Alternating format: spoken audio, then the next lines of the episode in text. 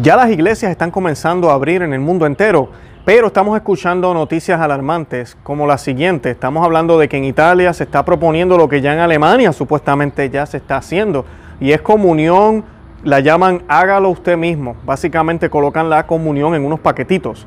Y la otra es que aquí en los Estados Unidos, por lo menos ya yo estoy escuchando donde yo vivo aquí en la Florida y en otros lugares, la comunión se va a obligar a dar o se va a distribuir en la mano solamente. Están aboliendo la recepción de la comunión en la lengua. Ese es el tema de hoy.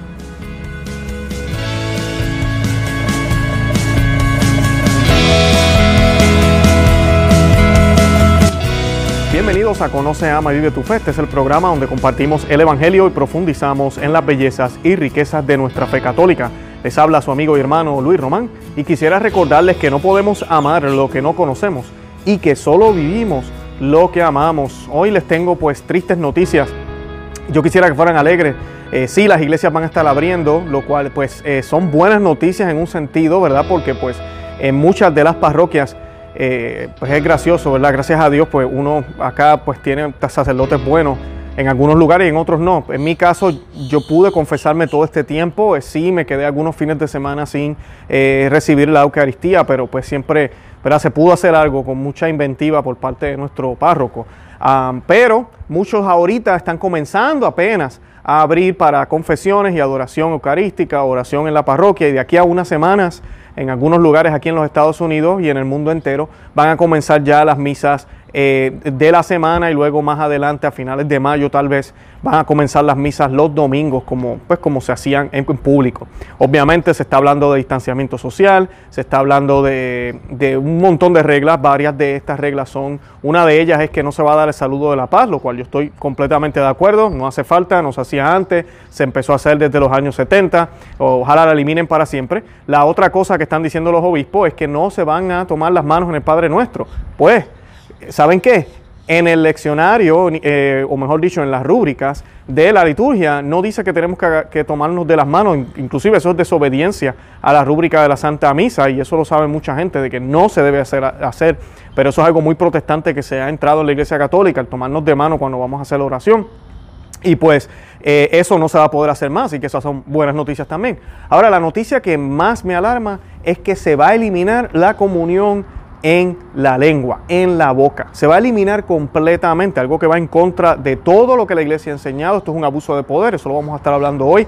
Eh, pero esa es la noticia que me duele muchísimo porque esta pandemia, como sabemos, yo lo he dicho aquí muchísimas veces, no estoy diciendo que es castigo directo de nuestro Dios hacia lo que hicimos, pero sí el Señor, nuestro Dios todopoderoso, omnipotente, omnipresente, que tiene control de todo, ha utilizado esta enfermedad, posiblemente creada por el hombre, para castigarnos, para mostrarnos que estamos mal, para darnos una lección. A nosotros los católicos, por ejemplo, teníamos por sentado la celebración de la misa, íbamos sin gana, íbamos cuando nos daba la gana, íbamos a cualquier horario. Ahora hay personas viajando horas. Eh, antes no lo hacían para poder encontrar una parroquia abierta. Y nos ha hecho eh, valorar lo que es la Santa Misa. Y esa es la intención de nuestro Dios, llevarnos hacia Él. Él no castiga solamente por ser un Dios castigador, sino que cuando Él usa su providencia para, como quien dice, apretarnos las orejas, es para que cambiemos. Y pues, ¿qué clase de cambio es este? Ahora los líderes de la iglesia han decidido irse al modernismo 100% y entonces vámonos al sacrilegio obligatorio. Vamos a recibir al Señor en la mano de ahora en adelante, justo después de esta pandemia. No sé si la lección ha sido aprendida por parte de ellos, hay que orar por esta situación, no sabemos si esto va a ser temporero. Bueno, antes de seguir hablando de este tema, yo quisiera que nos encomendáramos a la Santísima Virgen y lo vamos a hacer en el nombre del Padre, del Hijo y del Espíritu Santo. Amén. Dios te salve María, llena eres de gracia, el Señor es contigo, bendita tú eres entre todas las mujeres y bendito es el fruto de tu vientre Jesús. Santa María, Madre de Dios, ruega por nosotros pecadores, ahora y en la hora de nuestra muerte. Amén.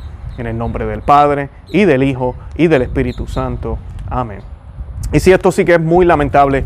Y para mí personalmente, como sabemos ya desde, desde ya yo diría décadas, hay prácticamente, es como si hubieran dos iglesias dentro de la única iglesia verdadera, católica, apostólica, eh, fundada por Cristo, que las puertas del infierno no prevalecerán contra ella, pero hay un grupo que se ve igual que la iglesia verdadera que ha tomado el timón de la iglesia, lamentablemente, y son los modernistas, y han ido reformando y reformando. Ellos utilizan esa palabra, pero realmente es destruir. Han venido destruyendo y destruyendo. Quitaron los reclinadores de las iglesias.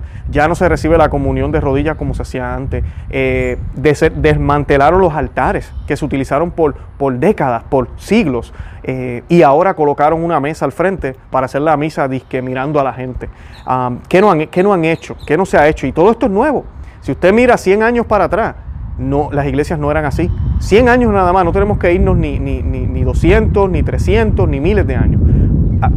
algunas, algunas décadas nada más. Cualquier santo, si ahora mismo San Pío, Padre Pío estuviera vivo y entrara a una de nuestras parroquias, yo creo que saldría alarmado. Si San Pío, el Papa San Pío X, entrara a una de nuestras parroquias, saliera alarmado. Santa Faustina, eh, Sor Faustina, eh, cualquiera de ellos. Eh, verían cómo nosotros celebramos la liturgia, verían cómo son las parroquias hoy en día. Y esto no se trata de cambiar los tiempos, esto se trata de destruir. Porque, como les he dicho aquí muchas veces, lex orandi lex credenci. Como nosotros oramos es como creemos. Cambia las oraciones, que eso fue lo que hicieron en los 60, y cambiarás la forma de pensar de los católicos. Y miren a su alrededor, por sus frutos los conoceréis. No es lo que ha pasado, no es lo que ha sucedido en la iglesia católica, lamentablemente. No nos hemos vuelto una iglesia a la cual no denuncia las falsas religiones, una iglesia que no anuncia la verdad de Cristo como una verdad absoluta, sino que anuncia a Cristo como una opción más. No nos hemos vuelto una iglesia que inclusive entre grupos cristianos hay personas dentro del grupo cristiano que apoyan los matrimonios entre el mismo sexo y lamentablemente dicen las estadísticas que la mayoría son católicos no, nos, no somos nosotros los que lamentablemente primero teníamos la bandera contra los anticonceptivos y ahora entre grupos cristianos la mayoría de las mujeres y parejas católicas utilizan anticonceptivos para evitar los hijos.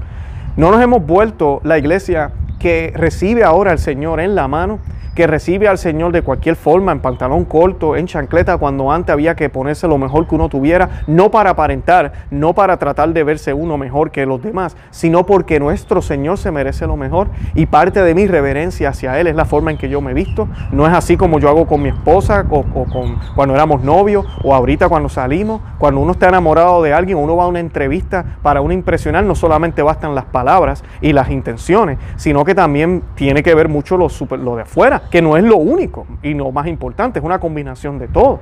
Pero mira, sí, yo tengo que ir bien vestido para presentarme hacia esa persona. Y lamentablemente todo eso se ha perdido y se cree y se piensa que es normal. En esa iglesia nací yo. Yo no sabía que había habido una misa eh, que se había celebrado por miles de años y que se cambió, que prácticamente se quitó y se hizo una misa nueva que Pablo VI le instituyó. Yo no sabía eso, pero yo sí tengo suficiente edad para recordarme cuando yo era servidor del altar y el diácono quien me dio el adiestramiento o me enseñó, me decía, habían dos cosas bien importantes. La primera, nadie tocaba al cuerpo de Cristo, solo el sacerdote, eh, los diáconos, sí, había ministros extraordinarios de la Eucaristía.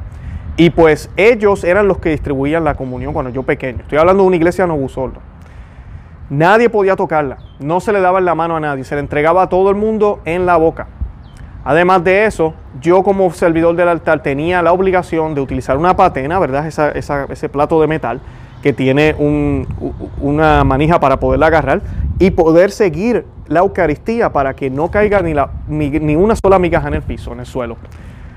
Y yo recuerdo cuando ya crecí y ya estaba ya casi adulto, cuando se empezó a anunciar los cambios de que ahora se iba a dar también la comunión si lo deseaban en la mano a mí casi se me sale el corazón cuando yo escuché eso del púlpito.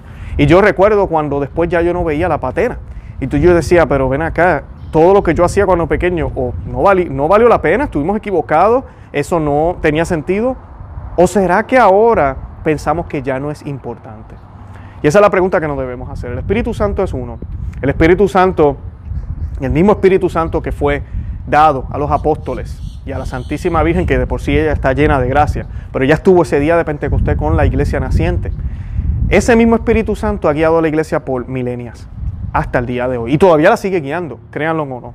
Ahora, eso no significa que todas las decisiones que se han tomado dentro de la iglesia han sido perfectas. Y eso no quiere decir que todas las, personas que han sido miembros de la iglesia, cleros, religiosos y personas como tú y yo, hemos vivido nuestro cristianismo perfectamente. Eso no significa nada de eso. Pero sí la iglesia ha sido guiada por ella.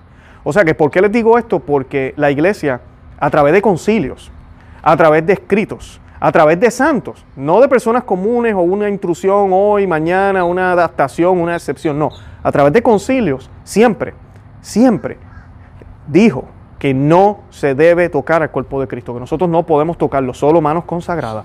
Se habló de cómo se debe distribuir la Eucaristía. Y hasta el día, hasta el siglo pasado todavía se decía que la manera correcta de recibir al Señor era en la boca y de rodillas. De momento eso ha cambiado. Y para mucha gente eso es el Espíritu Santo. Yo te vengo a decir a ti, hermana y hermano que me escucha, eso no es el Espíritu Santo. Eso es el Espíritu del mundo que se ha metido dentro de la iglesia. El Espíritu del mundo que quiere complacer a la gente porque se sienten disque más cómodos tal vez recibiéndolo en la mano. Pero no se trata de comodidades. Nos dice la iglesia, San Agustín dice, que entre los signos de la devoción, ¿verdad? Que debemos tener para comulgar, dice él, nadie come de esta carne, el cuerpo eucarístico, sin antes adorarla.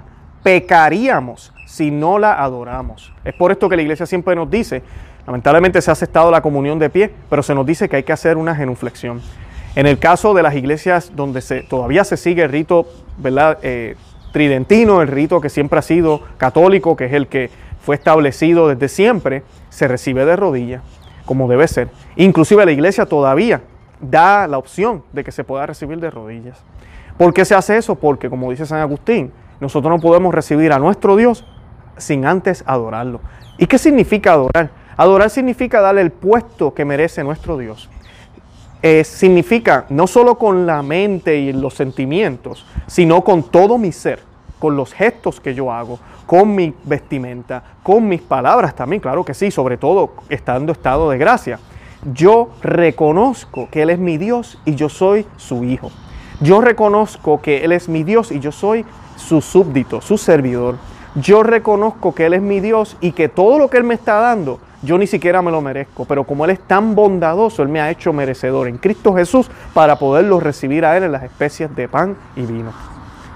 Esa es la actitud correcta y por eso tenemos que adorarlo. Pero adorar no es alzar las manos como dos antenas parabólicas, como nos dicen los carismáticos hoy en día, no. Adorar es arrodillarse, hacer una venia, el, el, tener el corazón contrito y humilde ante un Dios tan grande y tan bueno que se presenta en forma de pan es Dios mismo hecho presente completamente en esa santa hostia.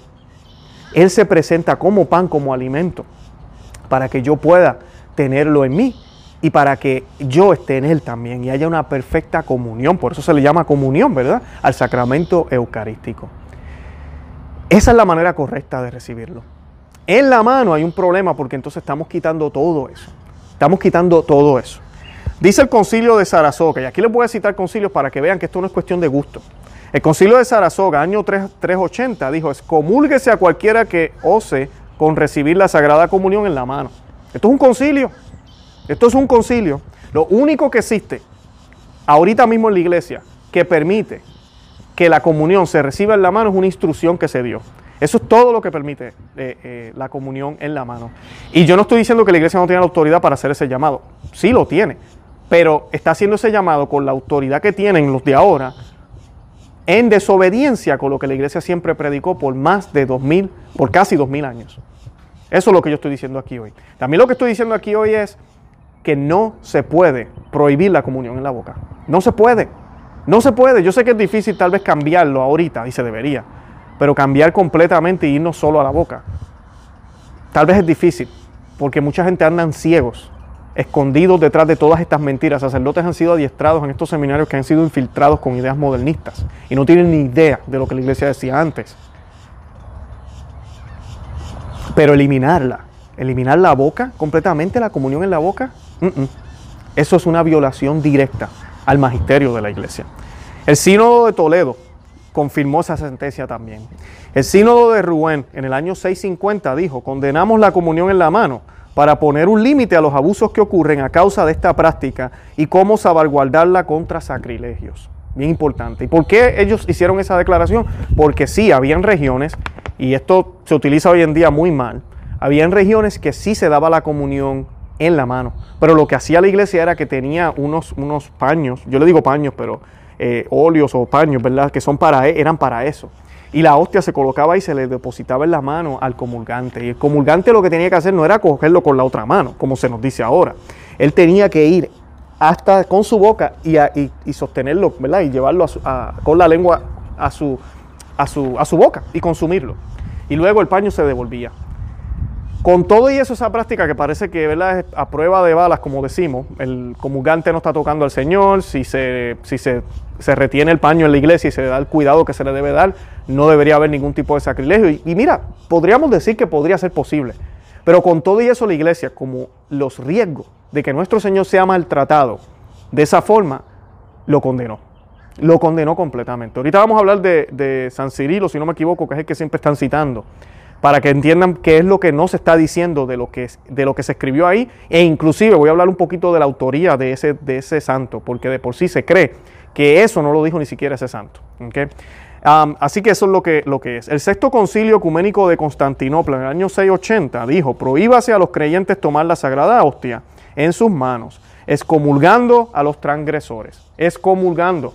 Si ahorita pusiéramos esa regla en pie, yo creo que el 90% de los católicos estuvieran excomulgados.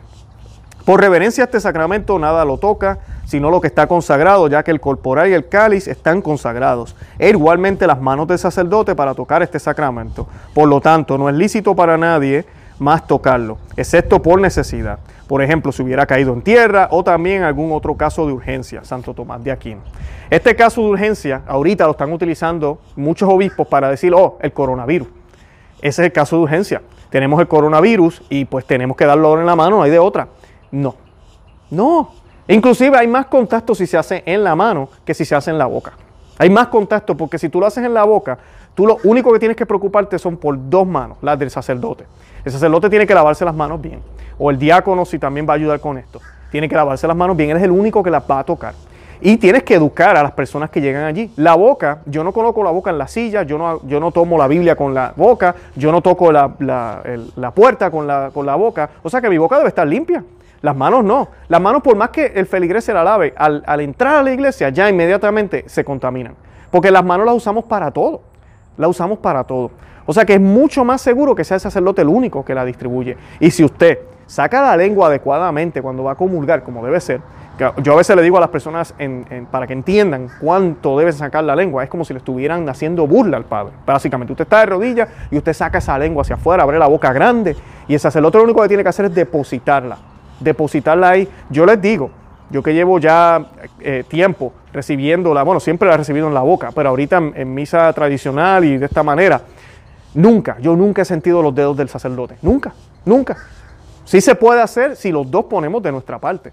Y tenemos que catequizar a la gente, pero es la manera más segura y es la manera en que la iglesia siempre lo hizo por dos mil años. Y saben que en dos mil años hubieron pandemias también, hubieron pestes y nunca cambiaron las reglas. Nunca la cambiaron. Y aquí tú y yo estamos y la iglesia continúa. Yo no he escuchado historias que digan en Europa, el cuarto de, la población de Europa desapareció debido a las prácticas de la iglesia católica. La iglesia católica nunca renunció a la comunión en la boca. Entonces todos murieron. Pero su fe permaneció. No, no hay ninguno de eso porque realmente eso no pasó. ¿Dónde está la fe? ¿No creemos que es Cristo eh, presente en el cuerpo ¿verdad? completo en esa hostia? Si Él está presente ahí, yo no debería tener ni siquiera el mínimo temor. Es más, si yo tengo el virus se me va a ir. Eso debería pensar yo. Yo no estoy hablando de tentar a Dios, no me tomen a mal. sí debemos desinfectar las iglesias, debemos tener controles y todo lo demás, pero no meternos con lo sagrado, jamás. Porque entonces, ¿qué estamos diciendo? Que lo natural está por encima de lo sagrado. Cuando lo sagrado debería ser lo que ordena lo natural, que es lo que nos enseñó nuestro Señor Jesucristo. El concilio de Trento también dijo, el hecho de que solo el sacerdote da la Sagrada Comunión con sus manos consagradas es una tradición apostólica. Esto lo dijo el concilio de Trento, concilio infalible. Y añade también, no ha de temerse de Dios castigo más grave de pecado alguno que si cosa tan llena de toda santidad, o mejor dicho, que contiene el autor mismo y fuente de la santidad, no es tratada como santa y religiosamente por los fieles. Es Dios mismo pero es que en verdad, vamos a ser honestos, nosotros no creemos que es Dios, me incluyo yo. No lo creemos honestamente. Si creyéramos que fuera Dios, estuviéramos con rostro en el suelo, con rostro en el suelo temblando. Si creyéramos que ese es Dios, el que creó el universo en esa hostia. Pero no lo creemos, nos falta fe. Por eso nuestro Señor le dijo a Santo Tomás, bienaventurado aquellos que creen sin haber visto. Porque es difícil tener una fe sin haber visto. Es difícil. Pero las gracias que el Señor nos da, esas virtudes teológicas que el Señor nos puede dar, nos pueden ayudar a realmente a creer a creer lo que es difícil, lo que no tiene sentido, lo que, no, lo que las matemáticas no pueden explicar ni la ciencia pueden explicar, pero tú y yo creemos por fe. ¿Saben por qué lo creemos? Porque Jesús no miente y Jesús dijo, este es mi cuerpo y esta es mi sangre. Él lo dijo así claramente. O sea que si Él dijo eso, entonces yo le creo a Él. Y yo creo que ese es su cuerpo y ese es su sangre. Yo no tengo duda de eso y no tengo que ponerme a estudio ni cosas. Yo sé que ese es el cuerpo y la sangre de Él. Y por ende, si yo sé que es el cuerpo y la sangre de Él, Él controla todo y me va a proteger de cualquier enfermedad y de cualquier cosa. Eso es lo que yo debemos creer de por fe. No deberíamos tener este miedo que tenemos ahorita de no ni siquiera ir a la Santa Misa. Yo he escuchado ya, ahora que se están abriendo las parroquias, de personas que no quieren ir todavía porque sienten que van a morirse cuando entren ahí. Ya no creen en lo sobrenatural, ya no creen en el poder de lo sobrenatural. Una iglesia donde se manifiesta el Señor, ya ellos no creen en el poder de lo sobrenatural. Las ideas comunes del Concilio Vaticano II, nunca, Concilio Vaticano II, y esto lo quiero aclarar, nunca, nunca permitió la comunión en la mano. Tampoco el Novus Ordo, y no es que esté defendiendo aquí la misa nueva, no me tomen a mal, pero ellos no lo promovieron. Pablo VI en 1969, cuando promulgó, obligó a que se cambiara la misa. Nunca se habló de que la comunión fuera en la mano, nunca. El último documento papal para tratar directamente la cuestión de la forma de recepción es la Memoriale Domini de Pablo VI en 1969. Y escuchen bien, estos son después del concilio, donde el Papa defiende la forma tradicional de recibir la Sagrada Comunión. ¿Y cuál es la forma tradicional? De rodillas y en la boca. La misa tradicional en latín todavía se rige por las rúbricas establecidas del misal 1962 y por tanto en la mano está prohibido en ese tipo de liturgia. La recesión debe estar en la lengua y arrodillarse cuando sea físicamente posible. Yo les voy a colocar un enlace que yo les he repartido a, mucha gente, les he distribuido aquí en el canal. Mucha gente me ha escrito de vuelta, me han dicho, Luis, he ido a la, a la misa trientina gracias a ti, no me voy de ahí nunca. De verdad que bendito sea Dios, no me den las gracias a mí esto es para Dios y nuestro Dios es el que hace el trabajo. Así también fui yo invitado por gente a esas liturgias y cuando yo vi lo que pasaba ahí, cuando vi con claridad lo que realmente es la Santa Misa y lo más importante, cuando vi que a mi Señor lo trataban como Señor, cuando solo el sacerdote lo distribuye y se recibe todo el mundo, todo el mundo lo recibe en la boca y de rodillas. En la boca y de rodillas. A mí me da gracia cuando yo escuchaba predicadores, cuando yo iba a las otras parroquias y predicaban eso. Ah, Señor, hay que recibirlo de rodillas y en la boca pero nadie lo hace en esa parroquia. ¿Por qué sigues ahí? ¿Por qué sigues ahí? Eres cómplice del problema que hay ahí. Y muchos dirán, no, es que yo quiero darle el ejemplo. Por favor, ahora te van a obligar a recibirlo en la mano. Vamos a ver qué vas a hacer. Vamos a ver qué vas a hacer. Porque ahora te van a obligar a recibirlo en la mano. Aquí estamos viendo cuál es la iglesia apóstata. Ese es el signo claramente. Parroquia que esté dando exclusivamente a nuestro Señor en la mano es parte de esa apostasía. Así de sencillo. Así prediquen bonito el Evangelio. Así hagan mucho bien a los pobres. Así tengan miles de personas yendo en ahí. Están siendo parte de la apostasía. Así de sencillo. Porque si creen que Dios está ahí presente, al menos darían la opción y exhortarían a las personas que están ahí a que lo reciban en la boca. Al menos harían eso, lo cual yo creo que no es suficiente. Lo suficiente, lo, correcto es que el sacerdote se ponga los pantalones y le diga al obispo, yo solo la voy a distribuir en la, en la boca. Y si no te gusta, entonces sácame de la parroquia. Pero ya nadie está dispuesto a dar el cuello por Cristo. Ya nadie está dispuesto a eso. A mí, no quieren que perder el, cheque que les mandan todos los meses, el pago. Eh, tienen su casita, están cómodos ahí en la parroquia. No, no, no, yo no me meto con mi obispo. Y cuando vaya al cielo, pues le digo a, quien me atienda en el cielo, eh, ellos estaban en obediencia. Vamos a ver si esa te va a funcionar cuando llegues allá arriba.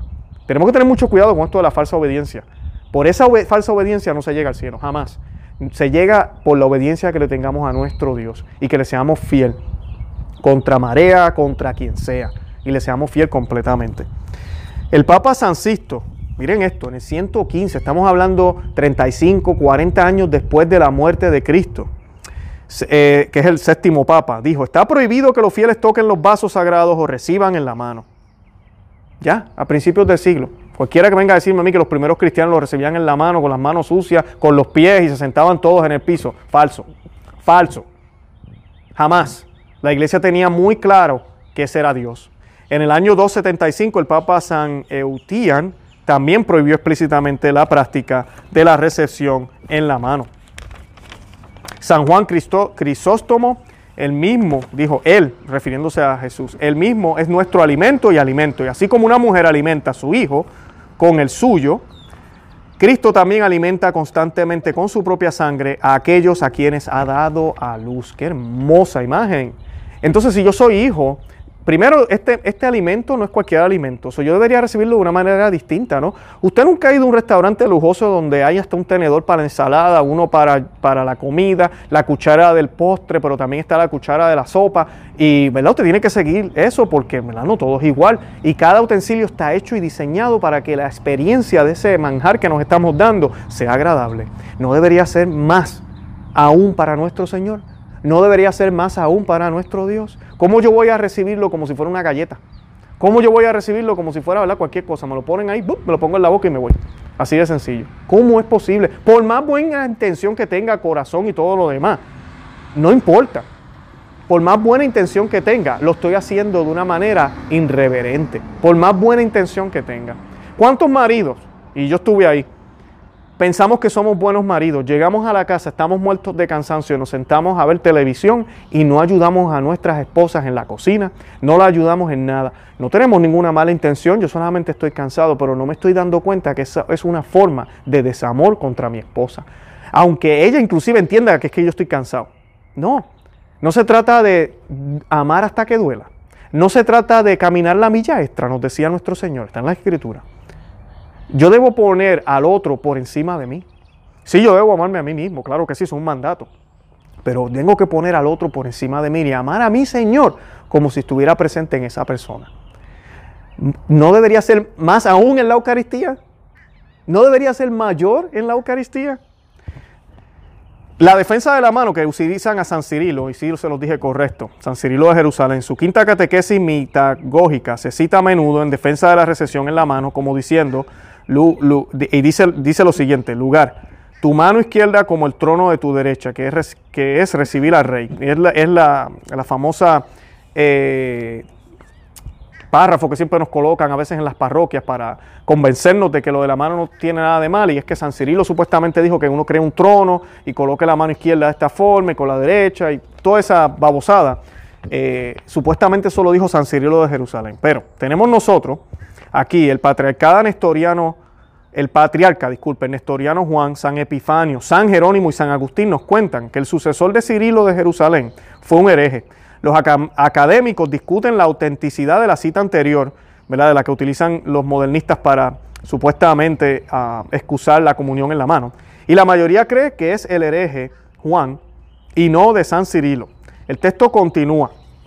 Aún eh, miren cómo dice el texto. Después que habla de esto del trono, miren lo que dice. Dice, cuando tus labios aún estén húmedos, toca tus manos con tus labios y luego pasa tu mano sobre tus ojos, tu frente y tus otros sentidos para santificarlos. ¿Verdad que eso no suena ortodoxo? Yo no creo que un santo haya dicho eso. Y esa es la parte donde no nos enseñan, no nos dicen. Y muchas personas han puesto en discusión ese texto de San Cirilo. Como quiera, así fuera válido ese texto de San Cirilo. La iglesia ya se expresó en concilios posteriores y, y tal vez anteriores a ese texto, donde se habla claramente de que se debe recibir en la boca. Así que le vamos a hacer caso a los concilios, que son varios obispos, inclusive santos, o le vamos a hacer caso a un solo santo que tal vez dijo eso, que tal vez lo dijo, que dudosamente no lo dijo, como pueden ver aquí les estoy demostrando. Así que miren el argumento grave que están utilizando, eso es todo lo que ellos tienen, cuando yo mencioné ya más de cuatro o cinco concilios que condenan la comunión en la mano. Así de sencillo que los condena. Y déjenme decirles algo, esos concilios siguen vigentes. Ningún concilio cancela otro concilio. Los concilios siguen vigentes. Si hay cosas que se implementan distintas, eso puede pasar, pero las doctrinas y las enseñanzas siguen vigentes. La Biblia también no justifica la comunión en la mano, al contrario, es, todo lo contrario, nos condena eso. Si usted va a, a números 4.15, segundas de Samuel 6, 1 al 9, va a ver textos que hablan de cómo no se debe tocar las cosas sagradas. Inclusive uno habla de cómo alguien muere por tocar el arca. Así de sencillo. Y lo tocó con buenas intenciones, se iba a caer el arca. Pero eso no, lo que nos quiere presentar las escrituras es que, que lo sagrado nosotros no podemos tocarlo. Así tengamos buenas intenciones. Porque aquí no se trata de intenciones, aquí se trata de respeto. Aquí se trata de que ese es Dios, el Todopoderoso, quien creó el universo y la tierra con solo con su palabra.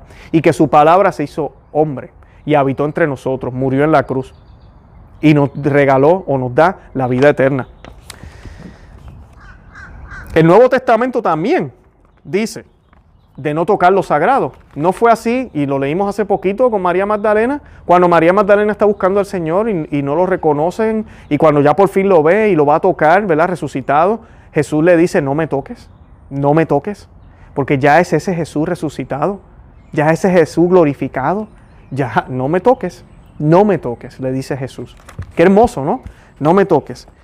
Se cumple también el Salmo 81, que dice, abre tu boca y yo la llenaré. Se, se, cumple, porque el Salmo de por sí dice, yo la llenaré con flor de harina y miel de la roca.